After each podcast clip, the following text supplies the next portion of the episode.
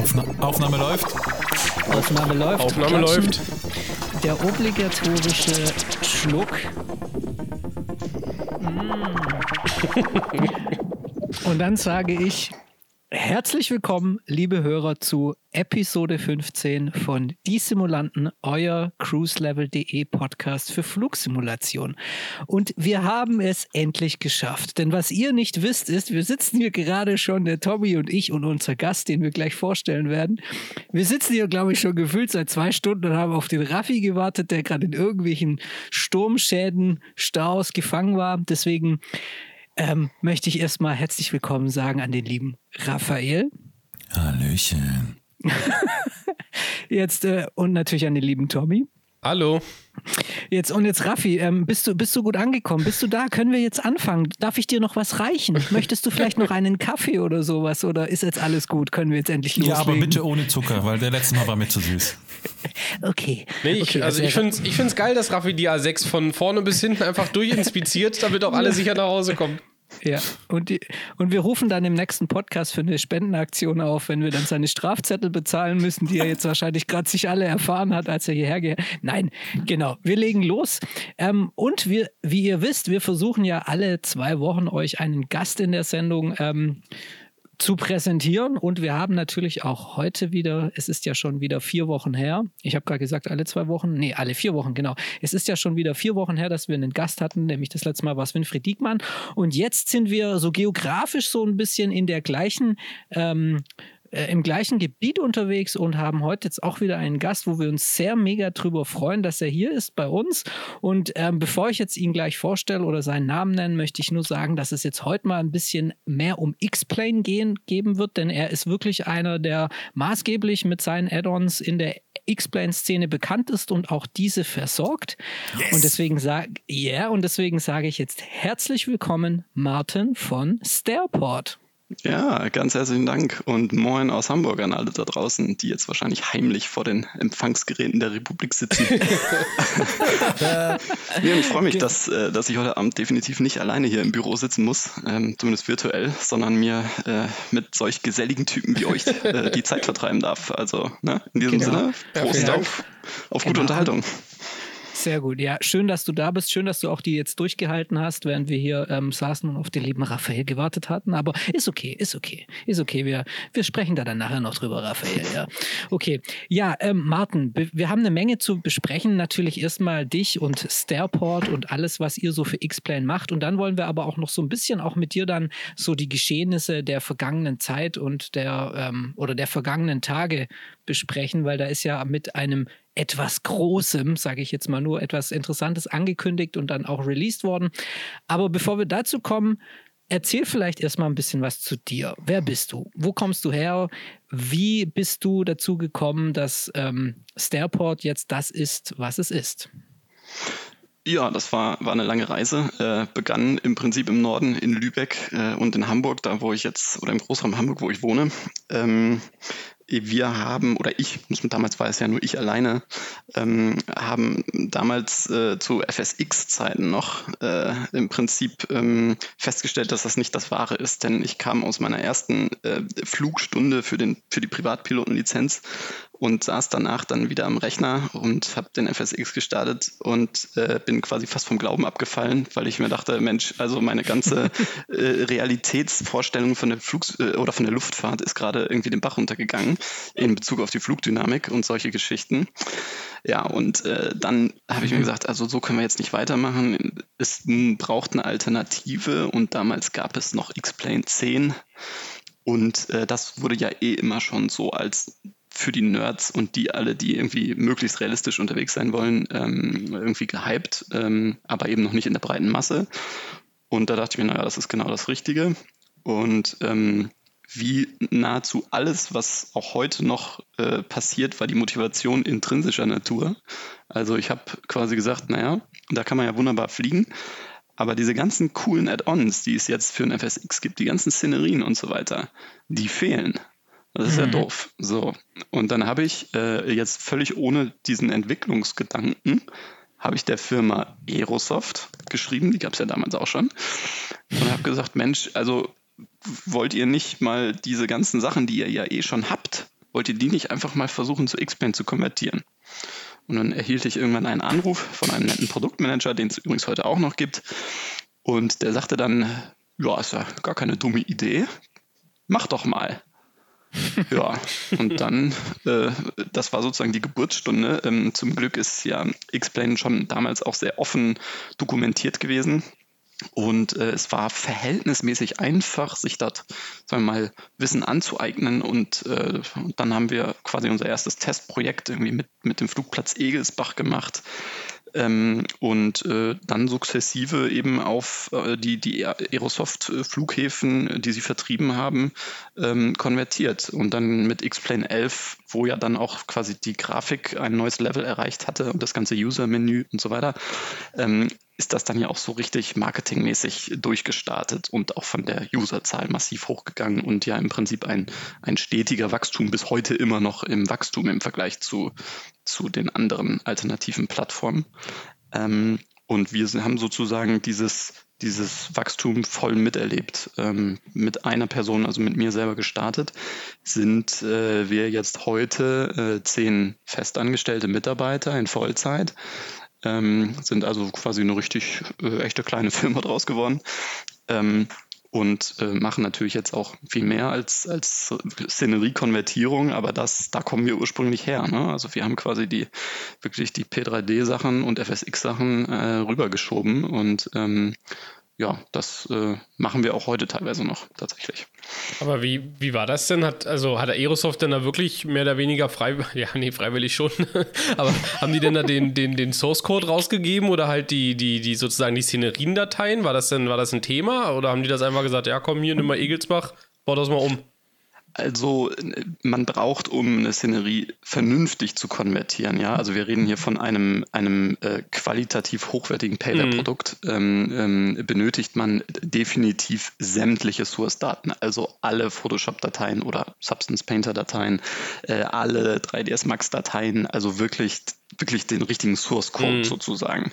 Und äh, das war aber überhaupt kein Problem, denn äh, über entsprechende Verträge lässt sich ja sowas regeln. Ja, klar, ja. ähm, und äh, ich sag mal, wir haben schnell ein, ein sehr enges Vertrauen aufgebaut, was dann ähm, ja, sich in der Zusammenarbeit immer, immer wieder gespiegelt hat. Also das war wirklich überhaupt kein Problem. Wir haben bei ähm, anderen Projekten, die wir zwar auch dann natürlich über Aerosoft veröffentlicht haben, wo wir aber direkt mit den Entwicklern zusammengearbeitet haben, ähm, teilweise schon sind wir auf ähm, Herausforderungen gestoßen. Ähm, jetzt zum Beispiel bei äh, 29 Palms haben wir ja Nürnberg konvertiert, äh, auch eine tolle Szenerie, aber äh, die haben zum Beispiel völlig unterschiedliche Entwicklungs Technologien genutzt. Mhm. Ähm, ähm, und äh, da muss man sich eben immer wieder neu drauf einstellen. Ne? Mittlerweile kennen wir quasi jeden Weg, den man gehen kann. Aber äh, das war manchmal schon eine ganz schöne Frickelei und hat gedauert. Nee, aber ja, wie gesagt, nee, cool. Also, denn das, äh, weißt du, manchmal so mal so Sachen, dann siehst du so, man, man hört ja manchmal auch so negativ, ne? Oh ja, das ist so eine Prepar 3D-Portierung, äh, das kann nichts sein. Aber wenn du dann halt im Endeffekt den, genau diesen Hintergrund kennst, dass es halt, und wie du sagst, wenn es qualitativ hochwertig ist, dass du halt einfach quasi ja die Ausgangsbasis halt einfach brauchst, ne? Dann, ähm, weiß ich nicht, ist es sicherlich halt eine Portierung, aber am Ende ist es ja, dann kann man es ja trotzdem ja als nativ bezeichnen, oder? Weil du es ja eh nochmal komplett durch das ganze, ich sag's mal jetzt ganz laienhaft, durch das ganze System X-Plane ja eh nochmal durchlaufen lässt. Ja, also wir haben uns tatsächlich schon immer damit ausgezeichnet und auch von, von anderen Marktbegleitern, glaube ich, abgehoben, dass wir den Großteil wirklich von Grund auf neu gebaut haben. Also wir haben quasi ähm, die, die vorhandenen X-Plane-Technologien komplett ausgenutzt. Mhm. Ähm, wir haben zum Beispiel, das sieht man im Bodenlayout, ja, das, das Bodenlayout ist normalerweise komplett von Grund auf neu gemacht auf X-Plane-Technologie, während eben andere quasi einfach nur die, die P3D-Sachen nehmen, durch so einen Konverter jagen und, und fertig aus. Ähm, ich sag mal so, einem, einem, einem Laien fällt das vielleicht nicht unbedingt auf, aber mir als Entwickler natürlich schon. Und ähm, das ist, also da, da haben wir uns schon, schon irgendwie immer viel Wert auf, auf solche Sachen gelegt. Und früher war es ja auch sogar so, dass die X-Plane-Sachen dann tatsächlich in der Regel besser aussahen, so vom Gesamt. Luftbild als bei P3D ähm, oder, oder, oder auch natürlich FSX sowieso, ja. ähm, weil äh, sowas wie PBR-Materialien, also hier reflektierende Bodengeschichten äh, mhm. und so, das mhm. gibt es ja jetzt auch im P3D noch gar nicht so lange. Im, im X-Plane gibt es das aber schon sehr, sehr lange. Und ähm, das war immer spannend zu sehen, wenn Leute, also ganz viele Leute immer berichtet haben, Mensch, also die, die X-Plane-Version sieht ja, also die portierte X-Plane-Version sieht ja besser aus als die ursprüngliche. ähm, was natürlich dann primär einfach auf die Technik des Simulators zurückzuführen ist. Aber das war natürlich immer ähm, tolles Lob dann an der Stelle. Ja, das ist uns äh, tatsächlich äh, äh lustigerweise, also der, äh, ich weiß nicht, Julius, ich glaube, Raffi oder Julius, weiß ich nicht, wer von euch beiden, wir sind ja quasi auch auf X-Plane umgestiegen, äh, Ende, Ende des Jahres, Anfang diesen Jahres.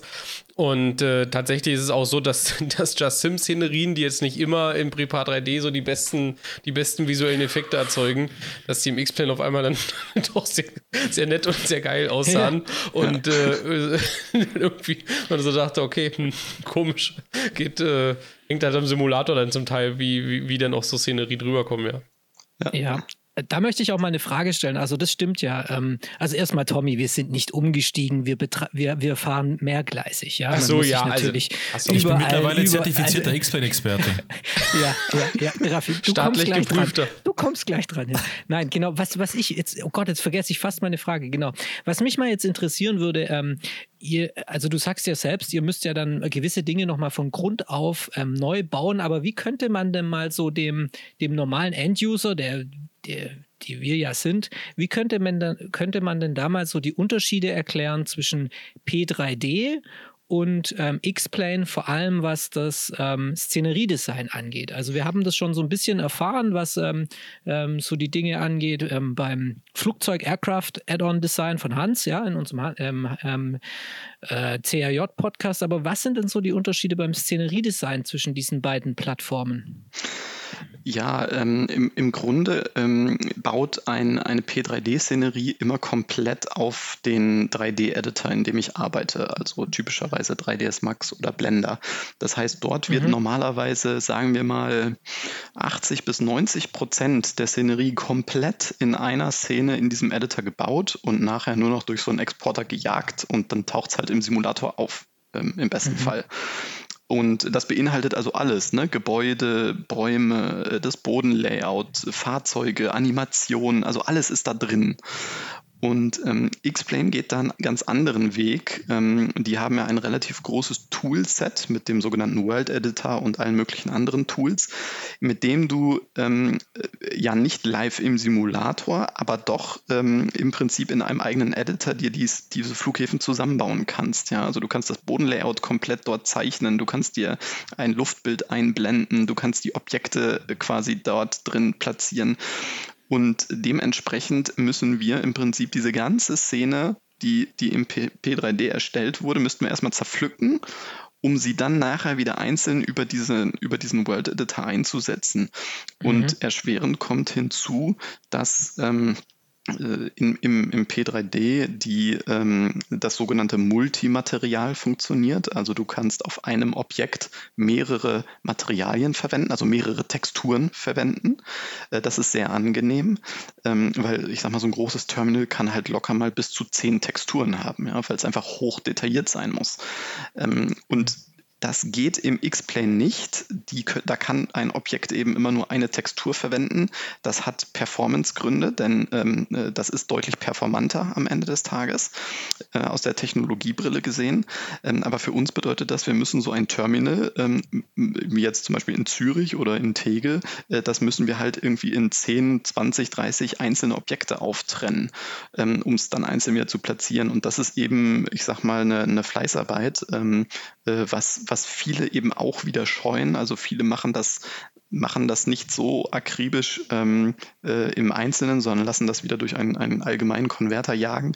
Und ähm, ja, da sieht, also das, das, ähm, uns fällt das dann schon auf und deswegen, wir machen immer quasi den, den richtig aufwendigen Weg ähm, und deswegen ähm, sieht es dann halt am Ende auch echt immer ähm, ziemlich cool aus und ähm, ja, das, also das sind so die, die größten Unterschiede. Ne? Ich habe halt viel mehr Tools, viel mehr Möglichkeiten, auch Animationen zu machen und so weiter. Das ist eben ähm, alles mehr do-it-yourself und nicht, ich muss ein 3D Spezialist sein in meiner Anwendung, um das zu machen. Krass. Tools ist, Tools ist auch ein guter Stichpunkt, ähm, denn ich benutze auch äh, mehrere Tools, um mich immer auf den Podcast vorzubereiten. Mir wird immer nachgesagt, äh, ich wäre sehr unvorbereitet in diesem Podcast. Und äh, letzten Endes ähm, habe ich dann eben festgestellt, dass ich bin laut, tatsächlich bin ich laut. Nein. Und ähm, habe ich dann festgestellt, dass dann ähm, ich einfach mal Google Maps nutze, ein super Tool, um herauszufinden, wo unser Podcast-Gast herkommt. Und deswegen habe ich mich vorbereitet und habe ein, naja, nicht ganz hamburgerisches Bier genommen, aber habe mich ein Bier aus Jeverland getrunken. Und deswegen wünsche ich nochmal in die Runde ein schönes Zumfohl. Ich weiß, ich habe jetzt den Podcast gecrashed, ist mir aber egal. nee, ja, vor allem, wenn, okay. wenn du bedenkst, okay. wo, wo das Bier herkommt. Ja. ja. Aber ich gehe mal davon ähm, aus, also, dass, es, dass es gefiltertes Nordseewasser ist. ja. Also Achtung, ich glaube jetzt, ähm, äh, Martin, du darfst mich korrigieren, aber ich glaube, Jever ist doch aus Bremen, oder? Ja, nordöstlich von, äh, nordwestlich von Bremen, das stimmt. Also von, von euch aus gesehen ist es alles im Norden, ja. Norddeutschland, also. ja. Ja, für mich natürlich äh, hier aus dem ja, eigentlich, jetzt, natürlich. Eigentlich ja. hätte er sich ein Astra holen müssen, oder? Ja, ich, äh, ja, theoretisch ja, aber das ist, äh, wir haben hier so viele gute Brauereien äh, mittlerweile und auch äh, viel Wein im, in der Region, also äh, nicht im Anbau, ja. aber zum Trinken. Von daher, es gibt genug Alternativen. Oder den Harry. Für mich ist es halt so, äh, ich bin normale bayerische Biere gewohnt und alles so, was nördlich von Nürnberg ist, da hat für mich Bayern auch. ist, schon, ist, noch. ist Norddeutschland. Ja, und dann, ist, dann, ist, dann gibt es nur noch Jever. Oh, oh, oh, oh, da machst du dir jetzt aber auch Feinde mit. Äh, mit ja. mir nicht, ich ja. bin da sehr, sehr liberal, aber. Gut.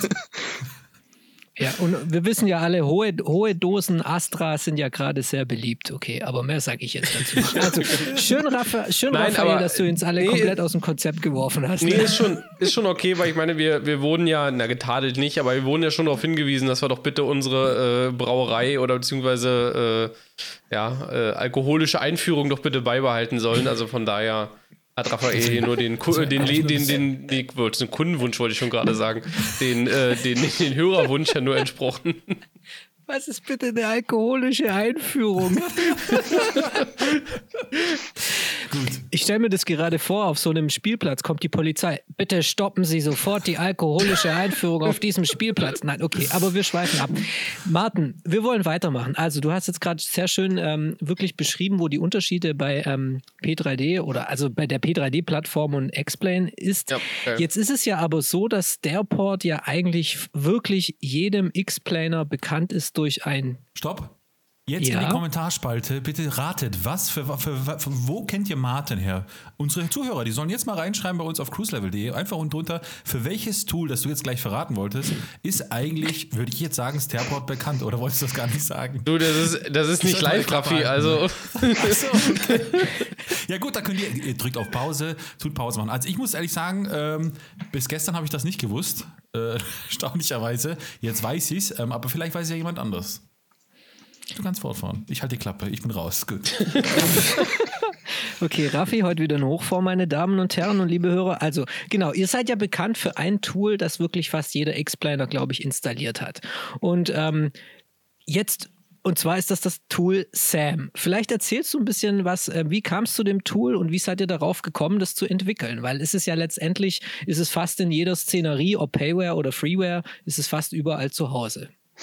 Ähm, ja, genau. Also ähm, unseren Scenery Animation Manager, was ja Sam bedeutet, ähm, ist, ist tatsächlich auch wieder aus der Not heraus entstanden. Also wie auch das ganze Business angefangen hat, hat es auch immer weitergemacht.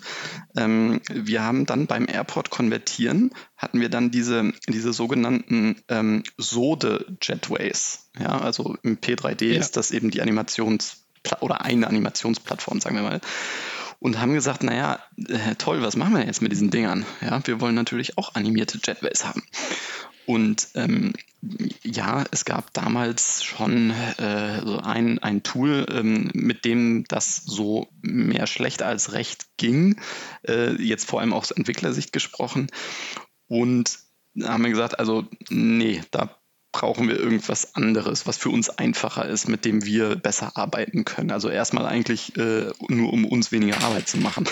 ja, ähm, und dann haben wir eben angefangen, äh, hatten wir glücklicherweise einen sehr fähigen ähm, Programmierer an Bord, ähm, äh, der auch noch andere Explain-Tools gemacht hat.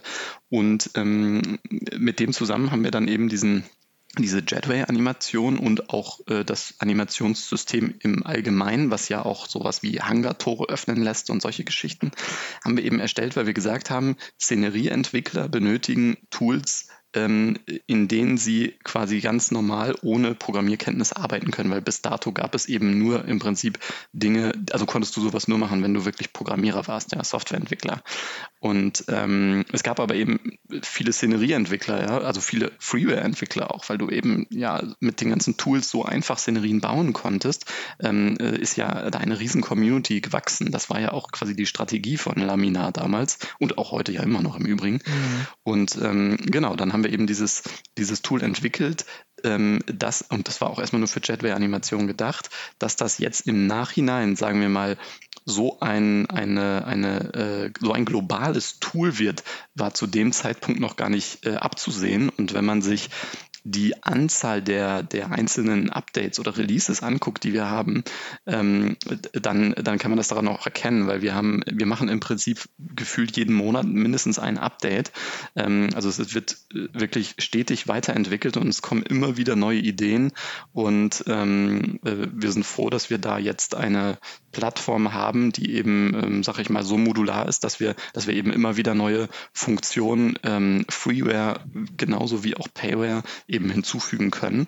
Und das wird auch in Zukunft weiterhin so sein. Wir arbeiten gerade an der Version 3, an SAM 3. Das wird ein, ein vollständig neues User Interface bekommen. Ähm, das ist jetzt doch etwas veraltet und limitiert ähm, und äh, wird dann die Basis eben für weitere coole Erweiterungen. Also ähm, da kommt noch einiges in Zukunft. Das stimmt, immer wenn, ich, immer wenn ich Sam aufmache, die Sam Suite ist immer ein Update da. Ich, ja. mache sie nie auf. Ich weiß es ehrlich gesagt gar nicht. Aber gut, das ist mal wieder. Aber würdest du sagen, dass Sam das bessere Sode im X-Blade ist? Oder was gibt's da zu lachen? Jetzt habe ich eine gescheite Frage und jetzt sowas. Ja, dann frag, frag. Entschuldigung. Würdest du sagen. Ja, ich bin halt einfach, äh, es wurde schon mehrfach festgestellt, dass ich ab und zu mal aus einer Zeitkapsel einfach herausgeholt werde, nur für diesen Podcast. Ja, ja und das ist halt ja. naiv, aber ist okay. Ja, ist gut, ja. Blond, ja, ja. dafür aber hübsch. So, im Vergleich zu meinen Kollegen. Gut, aber an dieser Stelle. An dieser Stelle möchte ich einfach nur mal sagen oder fragen: Würdest du sagen, dass Sam das Sode des X-Men ist oder würdest du sagen, dass Sode das Sam des P3D ist oder ist das komplett was anderes? Also tatsächlich haben am Anfang viele Leute ähm, diesen Vergleich gezogen. Ja. Ähm, nicht äh, natürlich auch logischerweise, weil man, weil man eben primär auf die Jetways geguckt hat.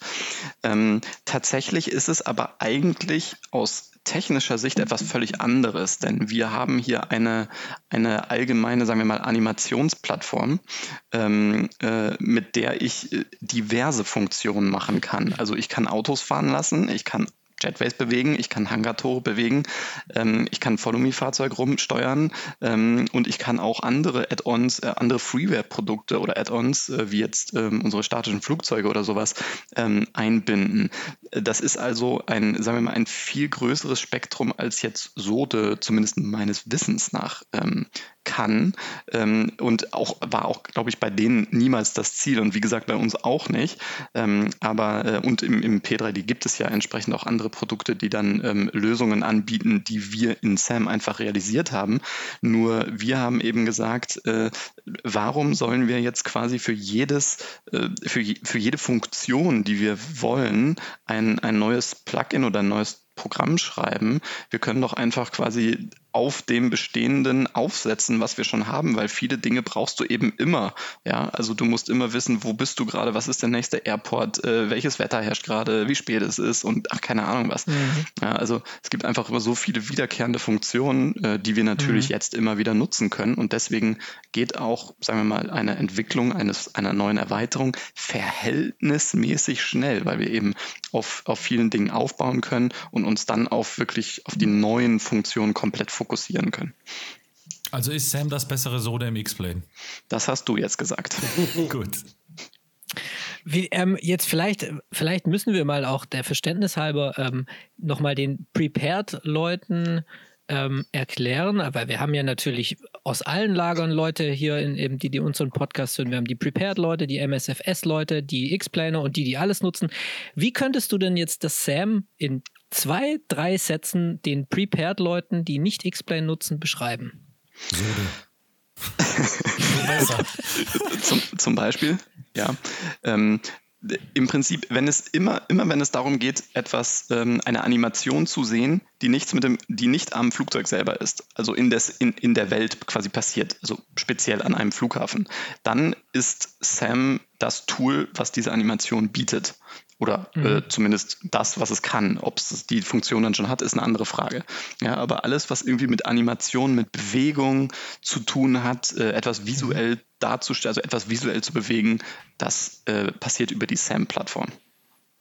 Okay. okay. Ich habe jetzt vielleicht nochmal eine, vielleicht eine sehr technische Frage, ähm, oder ich möchte jetzt hier auch kein First-Level-Support, aber aus eigener Erfahrung als zertifizierter X-Men-Experte, wie ich schon vorhin gesagt habe, staatlich geprüfter, äh, ist es so, nein, ich bin nicht zu laut, ich sehe das hier in meinem Volume, ist alles gut. Ähm, ich kriege hier die ganze Zeit Signale, ja, dass meine Stimme zu laut ist. Wenn meine Stimme zu laut ist, meine lieben Zuhörerinnen und Zuhörer. Ich regel sie dann runter. Ja, okay, bitte, bitte fahren Sie ähm, fort. Es ist so, dass ähm, meine Frage jetzt leider flöten gegangen ist. Ich noch einen Schluck an meinem Bier nehme und an euch übergebe. Jetzt fällt es mir gerade wieder ein. Und zwar ähm, Sam. Also quasi hat das ja auch diese ähm, Gate-Plugin-Funktion, also dass der Jetway quasi ranfährt, ja.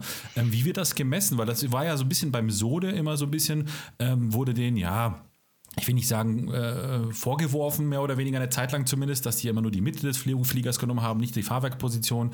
Dann kam jetzt VDGS, hat das ein bisschen verbessert, ja, dass es so ist. Also gibt es da irgendwie sowas, oder ist es ein Betriebsgeheimnis, oder gibt es da irgendwie leicht technisch erklärt, sage ich mal, äh, wo die Range ist, also wo der Flieger stehen muss? Weil ich habe manchmal das Gefühl, und deswegen die Frage, dass im X-Plane tatsächlich manchmal, ich habe das Gefühl, ich weiß nicht, ob ich richtig stehe einfach, ne? Und manchmal funktioniert es zu 99, 100 Prozent der Fälle, aber manchmal, wenn es nicht funktioniert, denke ich mir, hm, wo, wo, woran hat es hier liegen?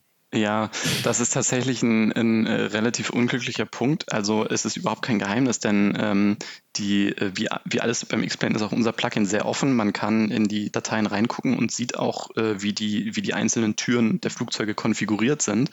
Ähm, die, wir, hatten, wir hatten immer den Ansatz zu sagen, wir wollen es verhältnismäßig realistisch haben. Das heißt, ich, ich habe ein, ein Jetway-Modell, ja, das kann ich auf eine gewisse Entfernung ausfahren und das kann ich auch in gewissen ähm, Graden nach links und rechts bewegen, äh, je nachdem, wie es eben in der Szenerie passt. Ja? Also wir wollten verhindern, dass sich der Jetway zum Beispiel in, ein, in einen anderen reindreht oder in ein Gebäude reindreht oder so, ja, ähm, nur weil der User halt irgendwo sonst wo parkt.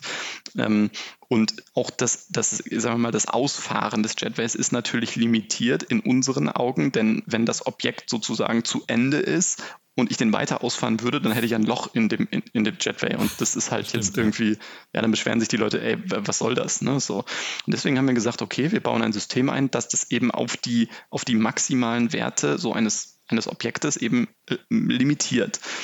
Nun, jetzt kommt es aber vor, ähm, dass diese Limitierungen des Objektes nicht zu deiner Packposition passen. Das hat in der Regel zwei Gründe. Entweder, weil der Entwickler, der das eingebaut hat in seinem Freeware- oder Payware-Flughafen, diese Limitierung falsch gesetzt hat, beziehungsweise gar nicht gesetzt hat. Das kommt tatsächlich erstaunlich häufig vor. Ähm, ähm, ich weiß nicht, ob Sie sich dann das Handbuch nicht durchgelesen haben oder sonst was. Auf jeden Fall ähm, muss man das halt entsprechend konfigurieren.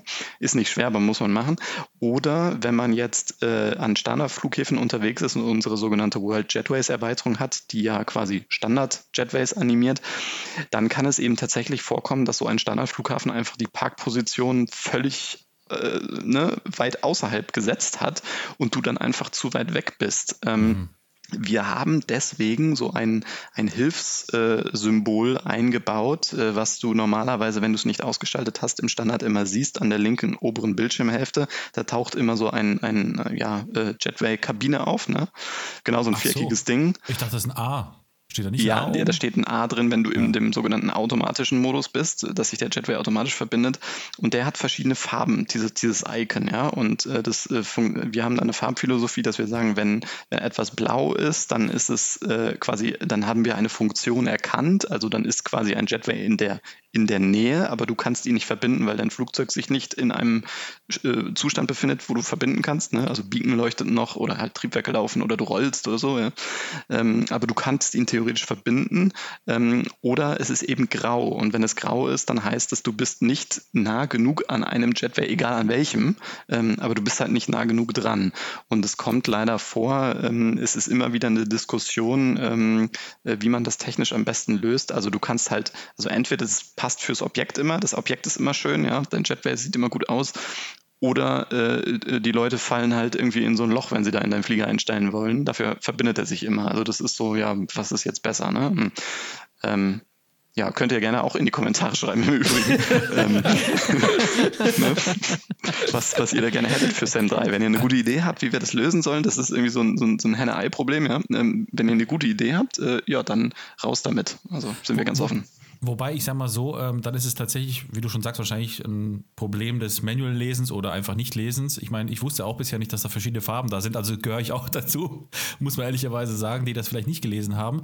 Ähm, aber was ich zum Beispiel ein richtig gutes Feature äh, finde, vielleicht nochmal an der Stelle, und das mhm. habe ich bei Sode echt vermisst, ist, und zwar, wenn du in den manuellen Modus gehst und du den Jetway auswählen möchtest, dann wird der quasi mit so einem Dreieckssymbol, der Jetway quasi, den du gerade bedienen würdest, theoretisch, ähm, quasi angezeigt. So. Und ähm, das finde ich eigentlich ziemlich gut, weil du weißt, welchen Jetway du bedienst. Weil manchmal steht einfach 1 und 2 und welcher ist das von beiden, weiß kein Mensch natürlich. Ne? Ja, genau. Also das haben wir mit SAM 2 eingebaut, ja. äh, weil wir eben die, die Möglichkeit haben wollten, äh, zum einen einen zweiten Jetway überhaupt anzudocken. Ja, das war bis mhm. dato ja auch noch gar nicht so richtig denkbar. Ähm, und dass du dann wirklich quasi dir frei konfigurieren kannst. Ja, wir haben immer so die, die Philosophie, jeder soll theoretisch alles machen können, aber wir schlagen halt immer einen, sagen wir mal, einen automatischen Modus vor, so für die Leute, die halt sich nicht tiefergehend damit beschäftigen wollen. Aber eben wer, sagen wir mal, Experte ist oder eben die Muße hat, sich das ganze Handbuch durchzulesen, ähm, der kann dann eben in, sagen wir mal, manuellen Modus gehen, im, auch bei anderen Funktionen und das dann eben komplett alles selber steuern. Also alles kann, nichts muss. Cool. Hm, gute Idee. Das ist, also wie gesagt, das, das ist ein Tool, das auf allen, ähm, fast glaube allen X-Plane-Rechnern installiert ist. Also zumindest jeder, der irgendwie eine Szenerie nutzt oder so, der möchte die sich bewegenden Jetways haben oder auch das Docking-System. Aber jetzt ist ja heute der Tag, an dem wir aufnehmen, ist der Donnerstag, Abend, der Donnerstag späte Abend, der 11. März. Und jetzt habt ihr ja heute ein neues Tool released, nämlich das sich nennt ShadeX. Ähm, genau. Letztendlich ist das ja, also so verstehe ich das jetzt, jetzt kommt Julius kleine Interpretation des Tools. Letztendlich ist es ja nichts anderes als eine visuelle Manipulation des ähm, X-Planes, ja. Also es ist quasi mit, ähm, es ist jetzt nicht so ein anderes ähm, Tool, das eingreift irgendwie in die komplette Shader-Struktur der, ähm, des X-Planes, jetzt wie diese Weather-Add-ons, die, da gibt es ja extrem viele Ultra-Weather XP und wie sie alle heißen. Es ist ja letztendlich wie so ein, so ein Instagram-Filter, den man sich über X-Plane legen kann. Wie seid ihr drauf gekommen, sowas zu machen? Ja, äh, äh, wen äh, erstaunt es jetzt, äh, wenn ich sage, dass das auch wieder eine eigene Not war? Ähm, äh, in dem Fall allerdings ist es ja wirklich etwas, was wir vorher so in der Form noch nicht gemacht haben. Denn ähm, wir wollten Produktbilder machen. Ähm, mhm. Und zwar tolle Produktbilder nach Möglichkeit. Äh, die Idee mhm. war für uns selber eigentlich intern ein, ein Tool zu bauen, mit dem wir coole Screenshots machen können. Ähm, auch ein bisschen ähm, äh, getriggert durch diese Microsoft, äh, also Microsoft Flugsimulator, weil dort ja auch, äh, sagen wir mal, Kameraeinstellungen möglich sind, die, die bisher so, so nicht gab. Ähm, da kam uns auch so ein bisschen die Idee, ähm, sich so daran zu orientieren. Und ähm, das haben wir dann mal angefangen. Und äh, dann haben wir festgestellt, Mensch, man kann hier ja ganz viel viel machen. Wir haben da auch mit, mit äh, Laminar Research, ähm, dem Hersteller von Xpen, äh, direkt äh, zusammengearbeitet mit ähm, Ben und noch einem anderen Entwickler. Also vielen Dank auch dafür, dass wir es konnten. Und die haben uns da, ähm, sagen wir mal, ähm, Schnittstellen geöffnet, ähm, mit denen wir in die, in die Kernstruktur von Xpen eingreifen konnten. Ähm, und äh, da sind echt coole Sachen bei rausgekommen, die am Ende für den Anwender total einfach und total simpel erscheinen, die aber tatsächlich technologisch relativ komplex sind, aber eben nicht so wie jetzt, wie du genannt hast, so eine Wetter-Engine irgendwas einfügt zusätzlich, sondern einfach quasi das bestehende System von X-Plane ähm, grundsätzlich eben ähm, ähm, verändert, aber, aber eben so, als, als würde es der X-Plane selber machen. Ja, und dann haben wir, dann, dann haben wir eben ähm, intern kam dann irgendwann die Idee auf, ja Mensch, ähm, diese, diese Funktion oder diese Veränderung, ne, hier irgendwie Farbfilter und alles Mögliche, das wäre doch auch eigentlich nicht nur für einen Screenshot äh, ganz cool, sondern das wäre ja auch manchmal einfach fürs Fliegen cool, ja. Also wenn du jetzt dein Simulator, der ist, man, viele sagen ja mal, X-Plane ist so blass und so, ja. Ähm, wenn du ein bisschen Kontrast reinbringst, ja, warum denn nicht, ne, haben wir gesagt so. Und ähm, so ist das immer mehr gereift und ähm, irgendwann haben wir gesagt, gut, dann machen wir daraus einen ein, ein äh, Produkt, äh, ein neues Produkt, was, ähm, sagen wir mal, äh, eher für den, ja, wie du es schon genannt hast, so für den, für den Instagrammer ist. Also nicht im Sinne von, ich will jetzt nur Bilder machen, sondern im, im Sinne von Be Benutzerfreundlichkeit. Ja, wir wollten ein, dann ein Tool haben, was einfach ja sehr einfach zu bedienen ist. Nicht eben wie Sam, was zwar theoretisch auch einfach ist, aber eben doch sehr mächtig, sehr umfangreich ist, sondern wir wollten hier einfach ein, ja, ein kleines, leichtes, äh, schnelles Tool machen, was jeder bedienen kann, ähm, was ganz schnell auch dann entsprechend ein, ein, Resultat zeigt. Ja? Also ohne, ohne irgendwie großes Hexenwerk. Ich will sofort sehen, was passiert, ich will sofort einen Effekt haben und ähm, äh, das hat uns in der Entwicklung super viel Spaß gemacht, weil dieses Bildermachen einfach, wenn du da das erste Mal irgendwie damit rumspielst, also mein ganzer Arbeitstag war da, war da zerstört, als ich die erste interne Demo hatte, ähm, weil ich, weil ich wirklich aus dem, aus dem Rumprobieren irgendwie nicht mehr rausgekommen bin. Also das ist ganz schlimm. Ähm, und äh, ja, äh, mittlerweile nutze ich das auch, äh, dadurch, dass wir es VR-kompatibel gemacht haben und ich auch im VR immer fliege, äh, nutze ich das auch wirklich ähm, äh, quasi im Standard im Hintergrund bei jedem Flug und und ähm, äh, das ist schon, ist schon eine coole Sache. Ähm, man muss jetzt dazu sagen, ähm, es ist jetzt, es gibt sicherlich auch andere Tools, die ähnliche Funktionen haben. Ich würde nicht sagen die gleichen, aber die ähnliche Funktionen teilweise bieten.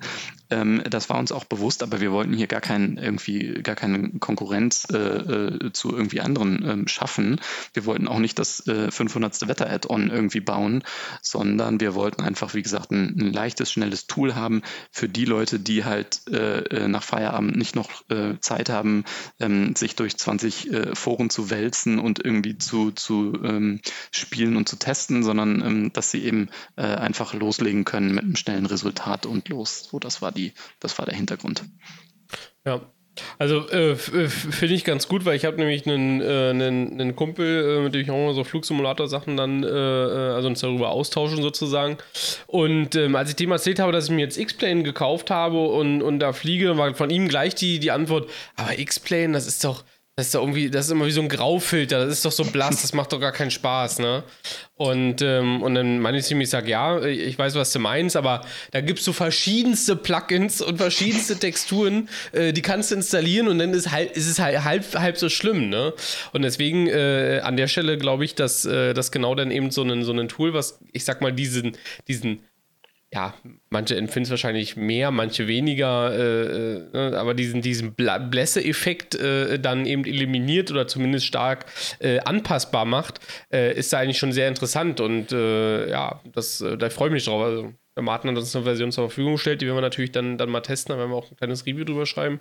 Ähm, und äh, da äh, wäre es einfach interessant, oder beziehungsweise ist es, glaube ich, für viele interessant, die eben vielleicht genau an diesem Punkt, äh, ja, ich sag mal so Vorbehalte haben. Also von daher sehr, sehr spannende Idee auf alle Fälle und vor allen Dingen das halt eben auch ja sozusagen der Allgemeinheit zur Verfügung zu stellen ähm, als Produkt. Äh, wer weiß, was bei anderen Entwicklerstudios so schlummert, was die sich so nebenbei entwickelt haben, äh, was aber sozusagen der, der normale User dann, dann nie zu Gesicht bekommt. Also von daher schon, ja, coole Sache. Bin ich gespannt drauf. Und vor allem, was man als Haupt- oder nicht Hauptunterschied, aber als einer der Unterschiede quasi zu den anderen in-Tools mit ähnlichen Funktionen haben, mit ähnlichen Funktionen haben, sagen muss, so, äh, ist einfach Martin, ich finde die Marketingstrategie, die ihr seit dem 7. März gefahren seid zum Release, Something Big is Coming, richtig gut, ja. Also das war richtig, richtig stark zum Release ne? Ja, vielen Dank. Also habt ihr echt gut gemacht, alle haben mitgemacht äh, und äh, dann Ja, sogar Lockheed Martin. Sogar Lockheed Martin.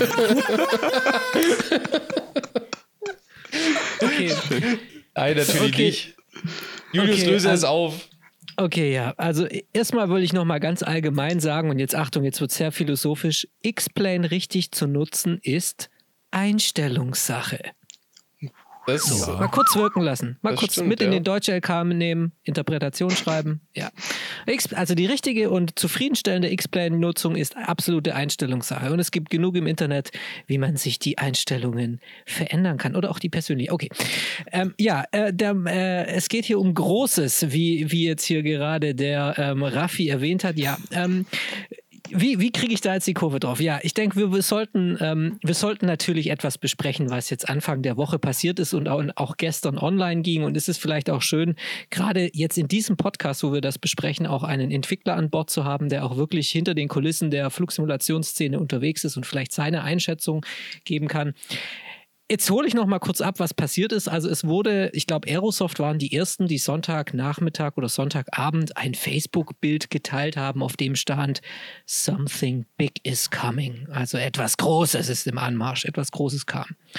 Und dann dachte man erstmal, okay, Aerosoft schreibt das, alles klar, sie machen den A340 oder alles klar, sie machen den A380. Auf jeden Fall, also die typischen Aerosoft-Fanboys ähm, und Experten, oder Fanboys ist ein blödes Wort, also die typischen Follower, Profis, ich meine, das ist ja eigentlich ein bisschen wieder bei der Nationalmannschaft, da gibt es ja auch 80 Millionen Trainer, so gibt es auch in der Flugsimulation 80 Millionen Experten, die haben alle gesagt, super, ein Flugsimulations-Add-on kommt. Ja, und dann ein paar Stunden später postet plötzlich Lockheed Martin selbst auf ihrer Newsseite dieses Something Big is Coming, ja, und alle denken, oh, Ha, also Microsoft Flight Simulator kann es schon mal nicht sein, was das große auch immer sein mag.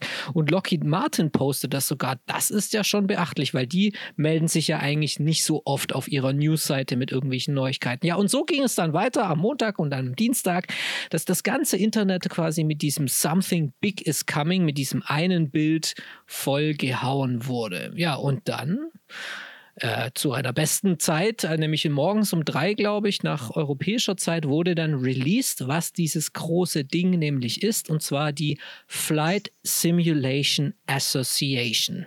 Flight Simulation Association. Ja, ich muss nochmal das muss noch mal testen, wie gut das über die Lippen geht, weil ich es bisher nur gelesen habe. Genau.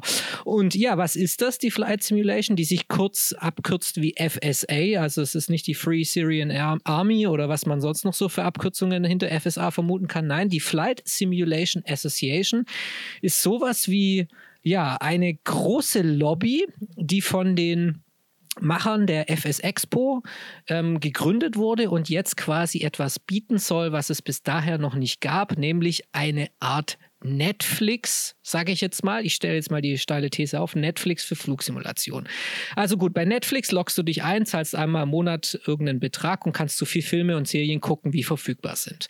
Bei der FSA ist es jetzt ein bisschen anders. Du meldest dich an, zahlst einmal im Jahr 30 Dollar und kannst dann für diverse Partnerhersteller ähm, oder Add-ons oder die Add-ons, die halt die Partnerhersteller äh, bereitstellen, kannst du Rabattcodes bekommen. Und die sind im Moment bei, oder auch bei Release im Moment so bei 10% beziehungsweise 15%. Und dann gibt es bei der FSA noch so andere Dinge hinter einer Paywall wie Web-Tutorials, Videos und Guides.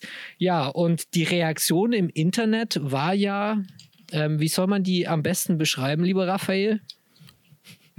Beschissen.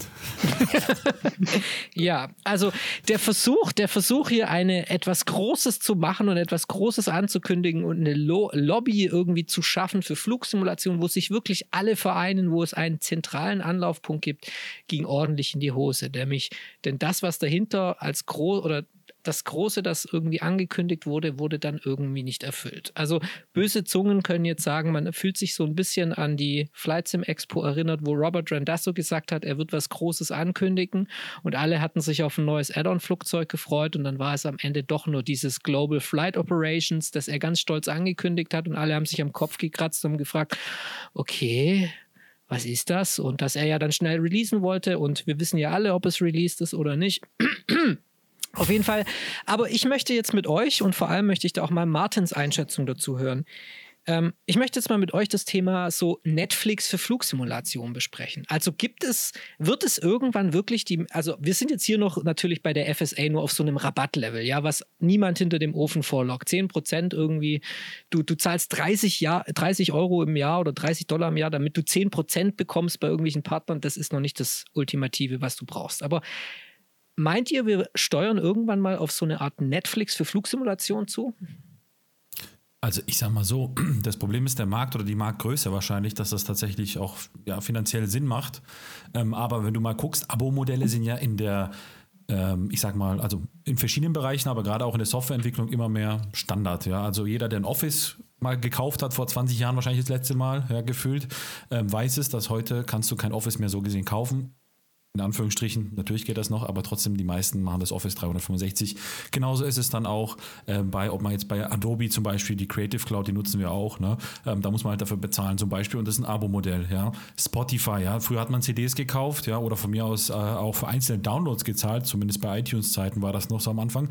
Mittlerweile hat jeder, ob jetzt Spotify, Deezer und Co., wie sie alle heißen, ein Abo-Modell, wo das in diese Richtung geht. Und ich denke, dass es mit Sicherheit äh, eine Art ja, Zukunftsmusik vielleicht noch für den ähm, Flusi-Markt ist, wenn man so möchte. Allerdings vielleicht eine, die nicht ganz so weit weg ist. Wenn da jetzt, sagen wir mal so, sich einige große zusammentun. Das ist ja immer das Gleiche. Das war ja bei Netflix nicht anderes. Ja. Es gab ja ganz, ganz viele verschiedene Studios, ja, und jeder wollte natürlich sein eigenes Geld verdienen. Und dann kommt einmal so ein komischer Vogel daher, der nennt sich auch noch Netflix und sagt, pass mal auf, äh, ihr dürft alle mir eure Filme zur Verfügung stellen und es dürfen alle schauen und die zahlen nur 10 Euro dafür. Ich glaube, da war auch damals das große Aufsehen wahrscheinlich in der Industrie. Und so ähnlich ist es wahrscheinlich, wenn es irgendwann so weit kommen sollte. Wir wissen ja nicht, wie weit das ist, ähm, aber wird das ähnlich im Flusi sein. Das einzige Problem, was ich sehe, äh, ist einfach, dass, ob der Markt groß genug ist, das kann ich nicht einschätzen. Das weiß ich nicht. Ich kenne die Zahlen nicht. Ähm, aber ich kann mir durchaus vorstellen, dass es ein lukratives Modell sein kann, denn ob es jetzt auch äh, andere Modelle sind äh, im Softwarebereich, haben gezeigt, dass es definitiv auch funktionieren kann. An, an der Stelle vielleicht mal, und das äh, dann auch gleich äh, ein bisschen eine, eine, Frage an den Martin, die ich da gleich äh, dann stellen werde.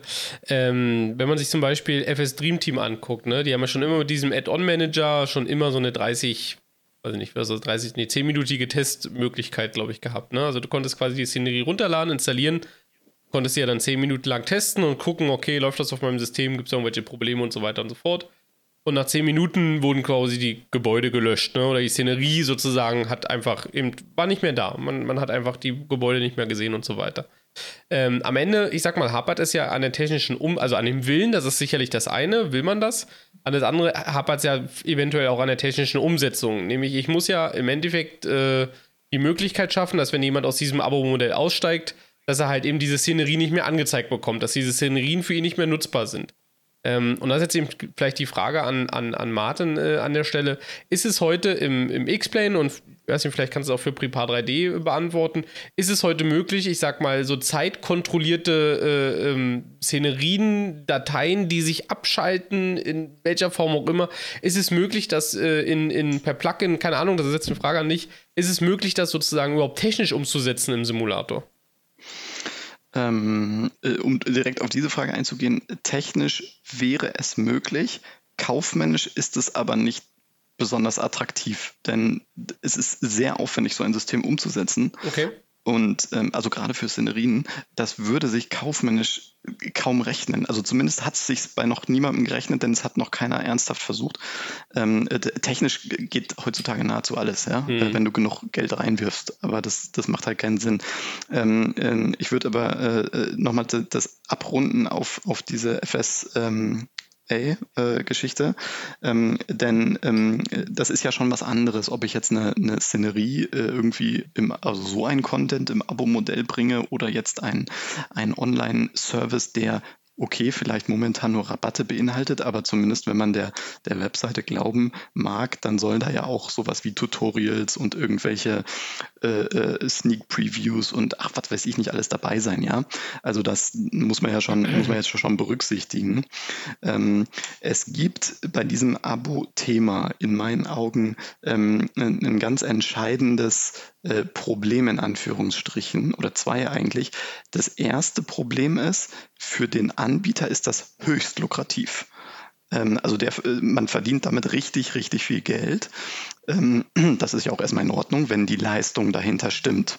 Ja, so und jetzt ja. kommen wir zu dem zweiten Problem oder zu dem eigentlichen Problem. Ähm, wenn ich ein, ein, ein Produkt entwickle, ja, dann überlege ich mir ja im Vorwege, na, wie oft kriege ich das ungefähr verkauft, wie lange brauche ich dafür, was muss ich dafür investieren, ähm, wie, wann habe ich meinen Return of Investment. Und ähm, dann überlege ich, mache ich das und was packe ich rein und was nicht. Also ich mache eine relativ genaue Betrachtung. Ich gucke mir sehr genau an, was passiert. Ähm, und wenn, wenn, ich mir jetzt, wenn ich mir jetzt vorstelle, dass auf meinem Konto am Anfang des Jahres auf einmal x hunderte, tausende Euros, was auch immer, landen, würde ich mich dann noch hinsetzen und die gleiche Qualität er, er versuchen mhm. zu erzielen, wie wenn ich quasi noch kein Geld auf dem Konto habe und die Kunden davon überzeugen muss. Hm. Ja, ähm, im besten Fall ist, sollte das egal sein, aber äh, es, es, es gibt, glaube ich, immer so eine latente Gefahr, dass man sagt, naja gut, jetzt habe ich ja das Geld, ähm, es fällt einem schwerer, Content zu schaffen. Äh, und insbesondere, wenn du ähm, noch keine, sagen wir mal, keine Reputation in dem Bereich hast, ähm, wird es schwierig. Denn wenn ich mir, also ich meine, kann man auch ganz offen sagen, ja, wir haben auch schon häufiger dieses Thema immer intern diskutiert. Und äh, ich meine, ich glaube, es ist bekannt, dass wir also eine, eine gewisse Schlagzahl an Add-ons veröffentlichen und auch bei Sam immer wieder Add-ons herausbringen. Wir könnten doch genauso sagen, Mensch, wir machen eine Jahresgebühr für, für Sam und da sind dann alle Add-ons drin ja, äh, die jetzt da sind und die in Zukunft kommen. Ähm, und ich, ich, ich hoffe mal, dass uns die Kunden auch glauben würden, dass wir das auch so wirklich umsetzen, weil wir eben in der Vergangenheit schon entsprechend performt haben und bewiesen haben, dass wir das können und mhm. auch die Ziele erreichen. Ähm, aber auf der anderen Seite muss ich auch sagen, warum brauche ich das denn dann überhaupt? Also warum will ich denn vorher das ganze Geld auf dem Konto haben? Ähm, macht doch für mich am Ende keinen Unterschied. Ja, ich kann doch auch genauso gut das, ne, das vorher schon entwickeln und dann ganz normal verkaufen, wie wir es alle machen. Am Ende kommt es theoretisch auf, auf, auf die gleiche Summe an. Und deswegen bin ich da immer so ein bisschen, bisschen vorsichtig, weil eben äh, das Geld erstmal woanders ist und ich äh, vielleicht noch gar keine Leistung sehe.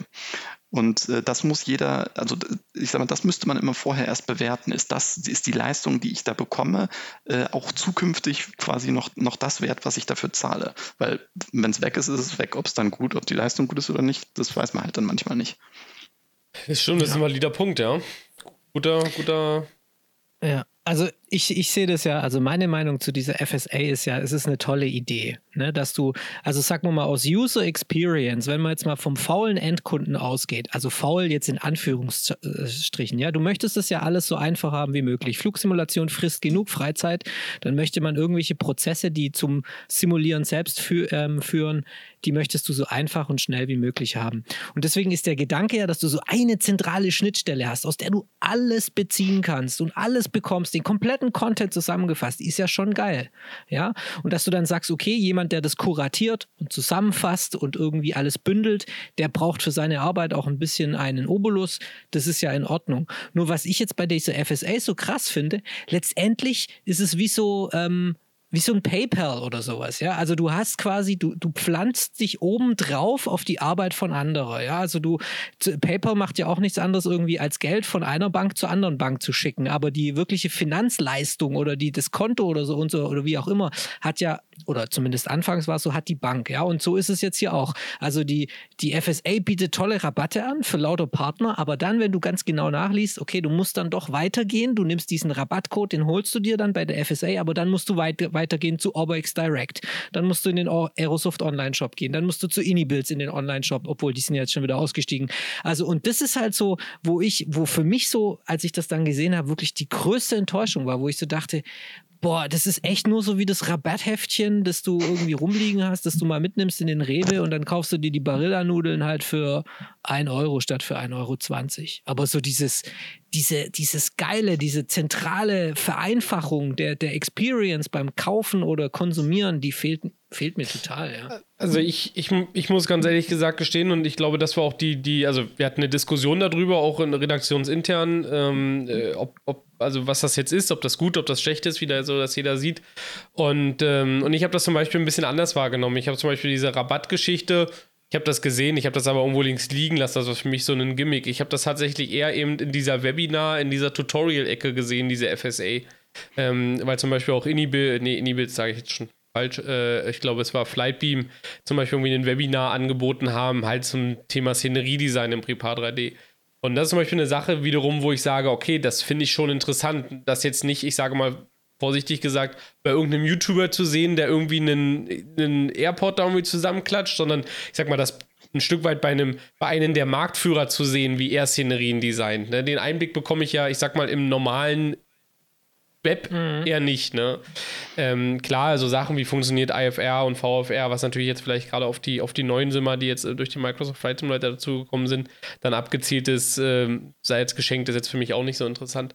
Ähm, Aber das ist, glaube ich, so ein bisschen eben äh, äh, am Ende die Frage, und da finde ich eben deinen dein, dein, dein Ansatz da so gut, Martin. Können sie das halten? Ne? Also hatten, hatten, hatten einen Flightbeam, haben die noch Zeit, neben dem Szeneriedesign, also eigentlich ihrem Geld zu verdienen, Ne, haben die da noch Zeit, so ein Webinar zu machen? Wie oft machen die das im Jahr?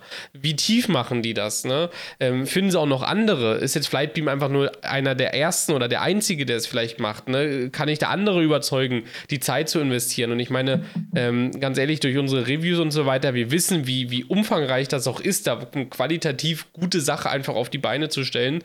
Und äh, da finde ich dann nochmal sozusagen dein, dein, dein Einwand äh, oder dein, deine, deine Ideenanregung sehr gut, Martin zu fragen, okay, ist das am Ende dann eben genau so, wenn ich sag mal, ich die 30 Dollar jedes Jahr überweise, ähm, Dollar im Monat oder ja?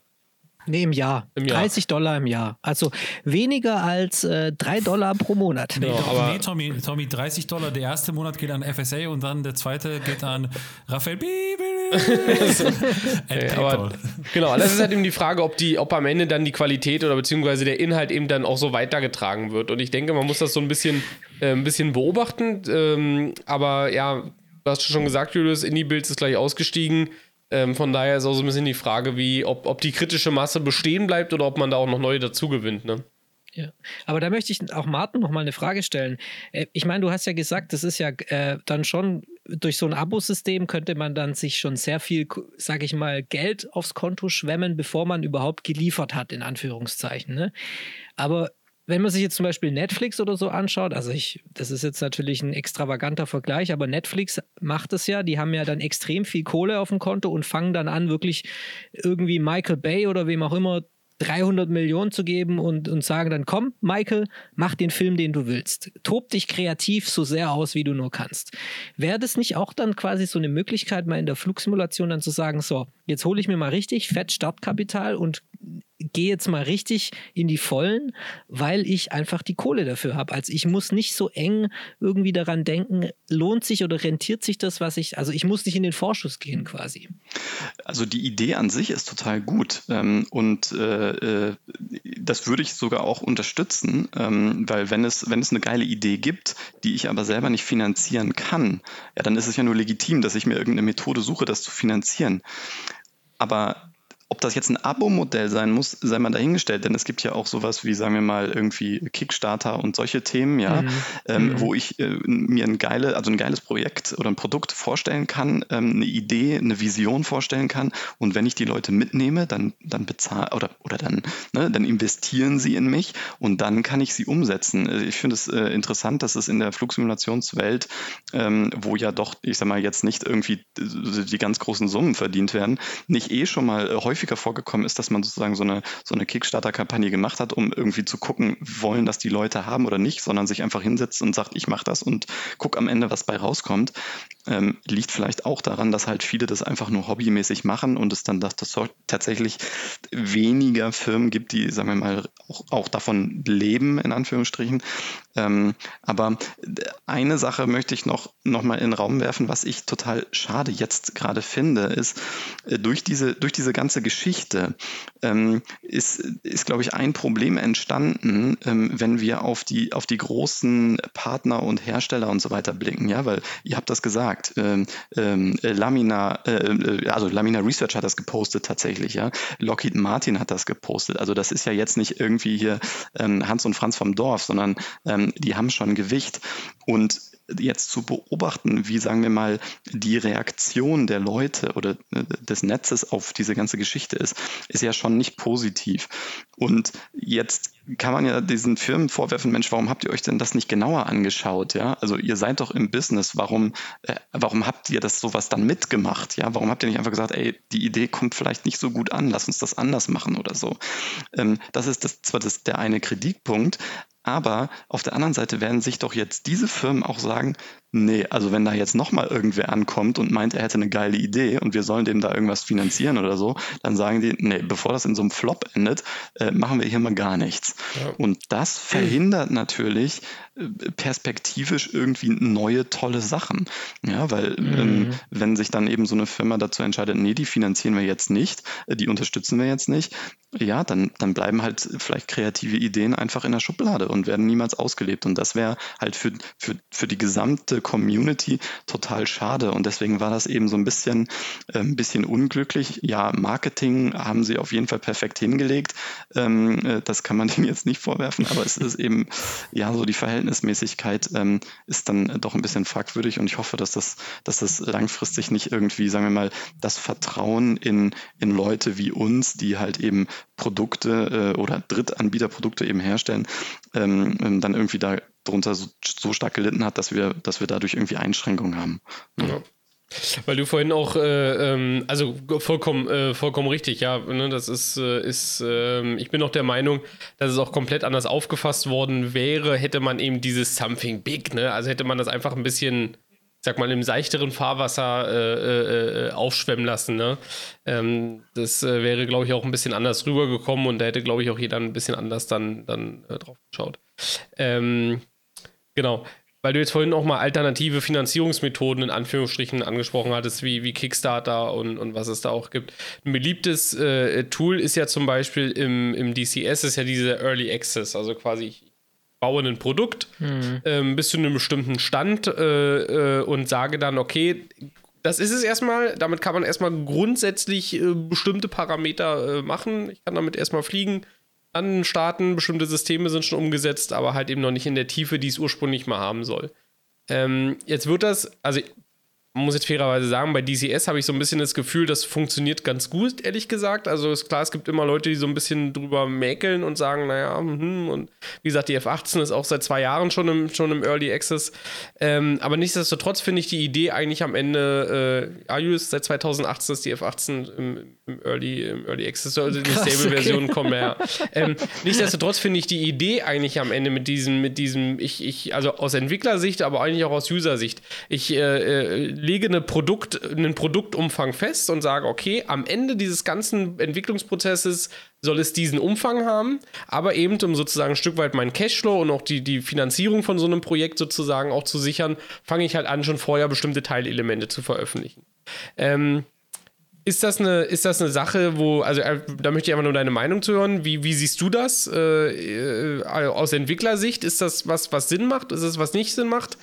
Um ganz kurz noch eins vorwegzustellen, ich habe so ein bisschen das Gefühl, man hat das teilweise äh, in, in, in der Flugsimulation versucht äh, und jetzt bitte vorsichtig.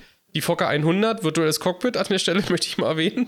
Äh, die wird uns immer noch durch die, wahrscheinlich noch äh, in zehn Jahren durch, durch die Flugsimulator-Welt tragen. Aber genau da war es so ein bisschen, hat sie released, hat gesagt, ja, das virtuelle Cockpit, das kommt später.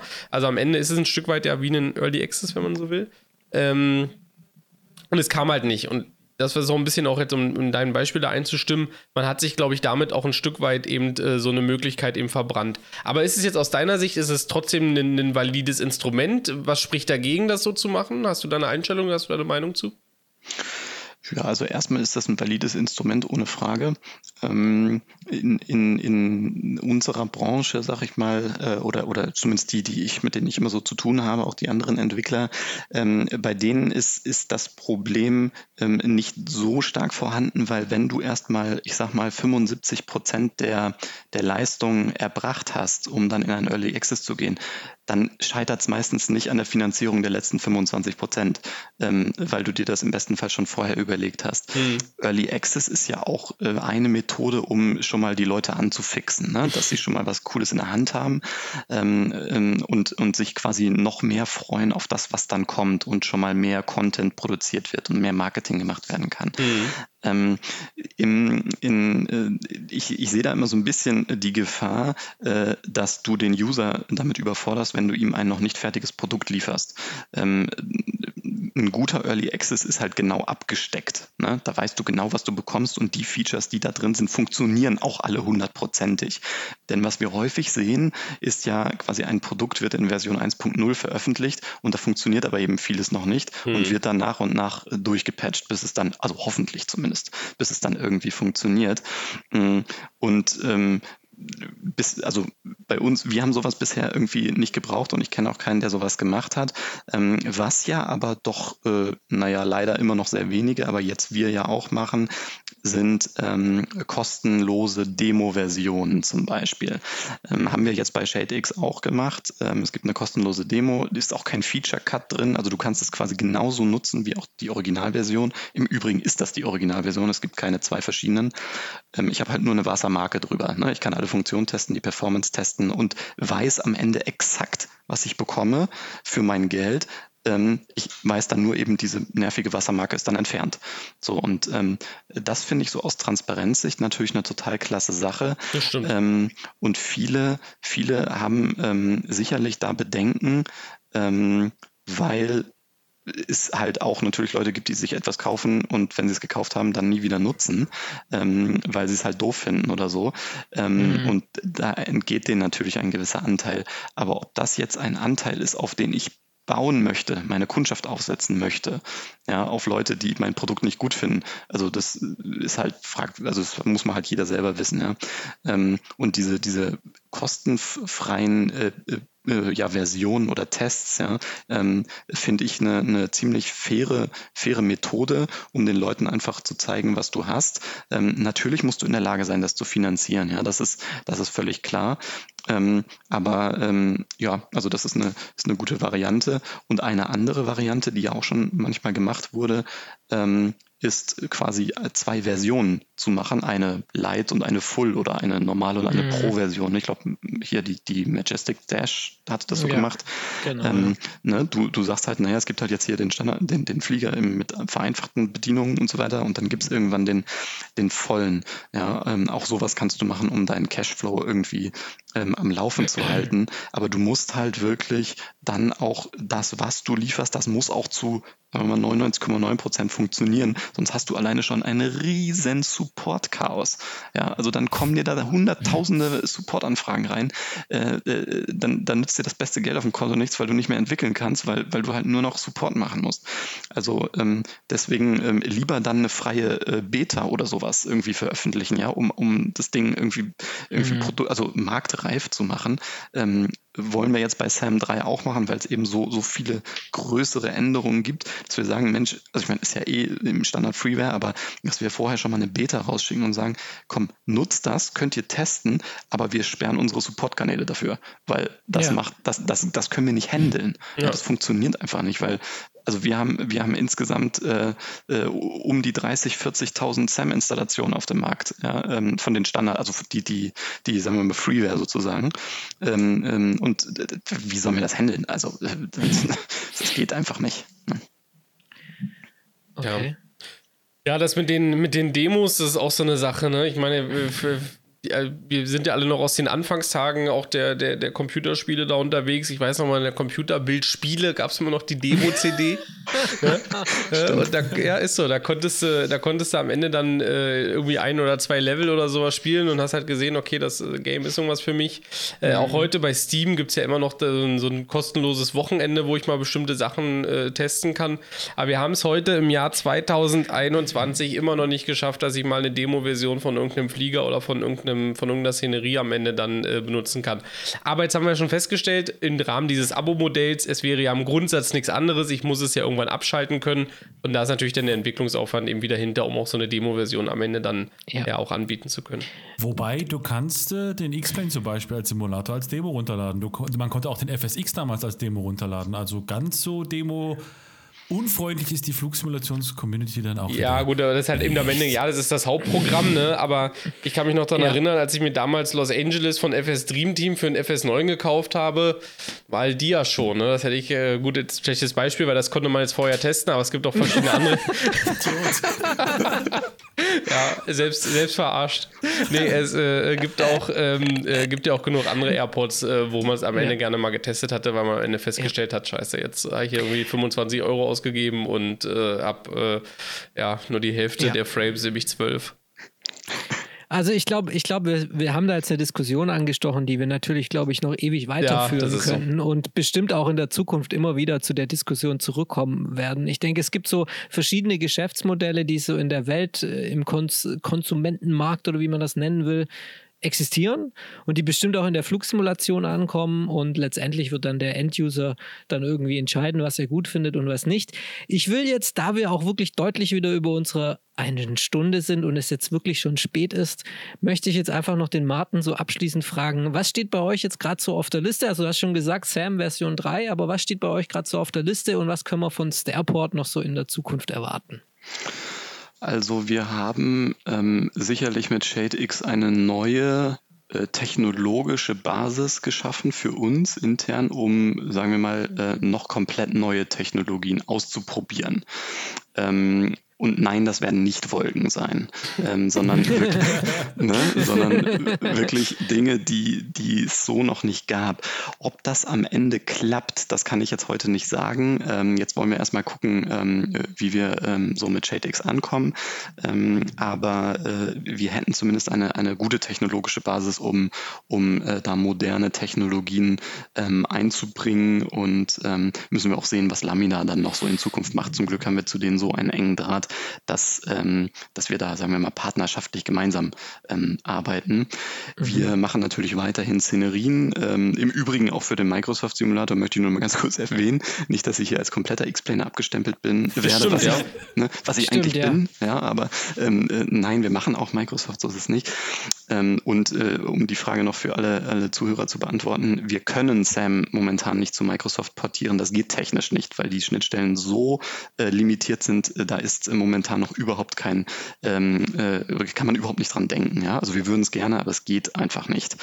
Ähm, so, jetzt haben wir äh, das Glück, dass wir ähm, äh, auch einen, noch einen weiteren Softwareentwickler vor kurzem eingestellt haben, einen, auch einen sehr fähigen äh, Mitarbeiter, und der kommt äh, glücklicherweise auch aus der Luftfahrt und ähm, der hat auch äh, schon mal für Flugzeuge Software entwickelt. Ähm, der bringt natürlich ein Know-how mit, was wir äh, bei uns gut gebrauchen können, sodass äh, möglicherweise auch in Zukunft dort äh, noch neben Szenerien und Plugins noch eine weitere Produktsparte kommt. Man muss aber sagen, der ist noch ganz neu. Da, das ist jetzt nichts, was irgendwie heute oder morgen passiert, sondern ähm, das ist was, was wir langfristig anstreben.